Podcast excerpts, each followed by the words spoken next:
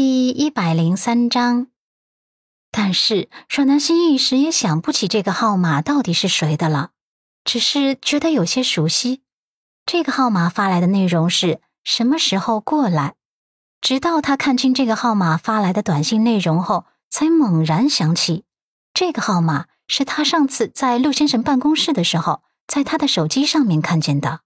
上次他看见的也是这样的短信内容。他当时睡得迷迷糊糊的，也没多想，以为是他生意场上的人发来的。这一次他也没机会深想，因为男人还在他身上孜孜不倦地耕耘着，阻碍着他的思绪。而陆漠北终于结束这场战争后，随手拿起手机，看见这条短信后，墨色的瞳仁微微的收缩了一下，然后很干脆的删掉了这条短信。阮南希实在是累得够呛，身子部位仿佛被拆了重新组装一般。她勾着小脑袋，看着男人干脆利落的动作，再次将发短信的人联想成了生意场上的人，应该是生意场上的邀约短信。只是这人也太没眼力见了，深更半夜发来这样的短信。他累得气喘吁吁，不经意扫向地板。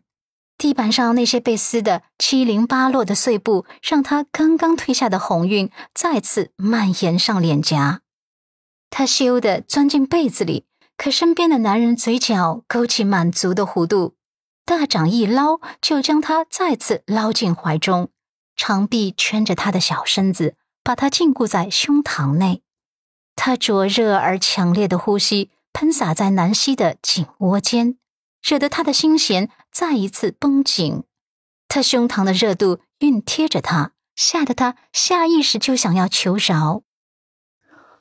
别，陆先生，我不行了，我真的累了。陆漠北眸底倒映着他楚楚可怜的小模样，俊冷的五官早已融化在激情中，不忍逗他了。不碰你了。睡吧。阮南希这才松了一口气，清澈的眼眸弯弯的如同月牙。好，睡觉了。明天再跟你正式解释一下上次的事情。他实在是太累了，话没说完就已经合上了眼眸，长长的扇形睫毛在灯光下落下一排浅浅的倒影，潮红的面颊上弥漫着情欲的痕迹。呼吸清浅而均匀，小手环着他的腰肢，一只小腿还习惯性的压在他的长腿上。陆漠北突然发现自己淤积在心底一个星期的力气，好像烟消云散了。他的薄唇也微微的上扬，越发觉得他的睡姿有些可爱。夜深了，窗外有浅薄的月光透过窗幔折射进来。万家灯火已经暗下来，夜静悄悄的，偶尔能听见窗外昆虫之鸣声。窗外星空璀璨，夜色醉人，怀中小女人秀色可人，似乎有几分岁月静好的错觉。第二天，阮南希起床的时候，毫无意外的，身边的位置已经空了，晨光如同碎金。洋洋洒洒的铺在地上，微风卷起了窗帘细沙，吹了进来。他心情不错，试着活动一下筋骨，浑身酸涩无比。不得不佩服陆先生，夜里不管怎么折腾，白天仍然精力充沛的早起工作。想起昨晚那些激烈的瞬间，他心跳开始慌乱了，宛如小鹿乱撞一般。想了想，拿起手机给陆先生发短信：“陆先生，早安。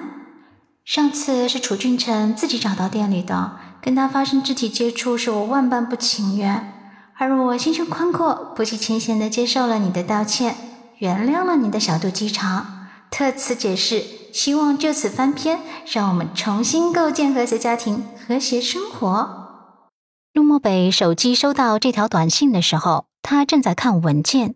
看着屏幕上跳出的“南希”两个字，他顿了一下，拿起手机打开，当看见这段义正言辞又有些可爱调皮的短信后，他的剑眉微微的上扬，但隐约的又觉得不对劲。